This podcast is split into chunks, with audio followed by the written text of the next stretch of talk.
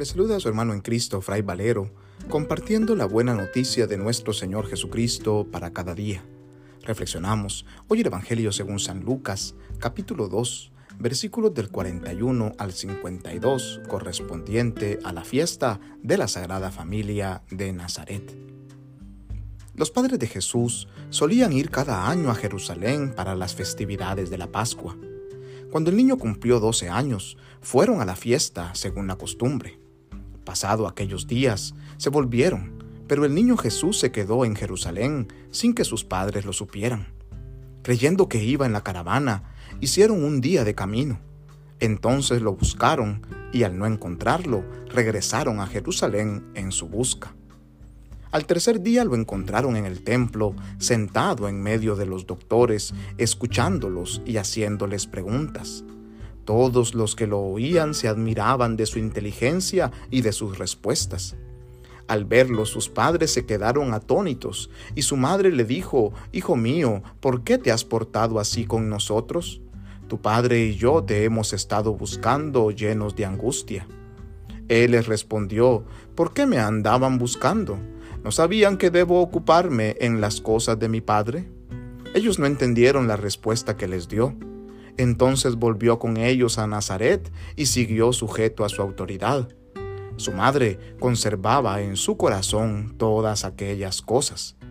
Jesús iba creciendo en saber, en estatura y en el favor de Dios y de los hombres. Palabra del Señor, gloria a ti Señor Jesús. En el contexto de la Navidad celebramos este día la fiesta de la Sagrada Familia. La liturgia de la palabra nos propone a la familia sagrada de Jesús, María y José como modelo y testimonio para todas las familias. Y las lecturas se encuentran cargadas de consejos, de recomendaciones a imitar, como por ejemplo el hecho de honrar a los padres así como debemos honrar a nuestro Dios para así quedar limpios de todo pecado y poder participar del tesoro que Él nos tiene prometido. La importancia también de temer al Señor y colocar a Dios en el primer lugar de nuestras vidas, ya que una familia que honra a sus antepasados, sean estos padres, abuelos, bisabuelos, y una familia que honra a su Dios, es una familia que recibe grandes bendiciones porque coloca a Dios en el objetivo principal de su vida y busca construir la voluntad de Dios en cada uno de los miembros de esta familia. Y San Pablo nos dice recomendaciones de gran importancia, como el hecho de amarse mutuamente en el hogar, de ser compasivos unos con otros, ser buenos, humildes, afables, pacientes, pero sobre todo que en el seno familiar, si Dios reina, cada miembro de la familia debe soportarse mutuamente y perdonarse cuando tengan quejas contra el otro, porque Dios primero nos ha perdonado a nosotros. Asimismo, colocar todo bajo la base firme del amor porque el amor es el vínculo de la perfecta unión familiar.